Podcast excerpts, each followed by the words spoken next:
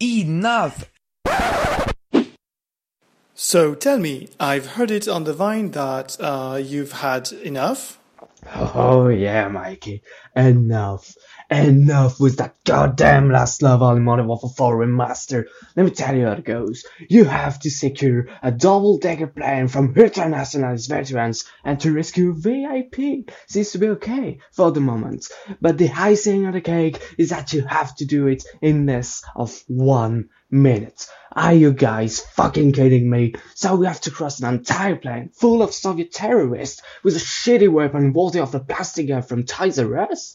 And I don't even speak about the tactical equipment. You have flash grenades, and those fellas resist them, silly bastards. And don't worry, given that you're not alone. You are with the best teammates ever, as brilliant as assholes. No, really, Saddam and look, don't expect too much for them.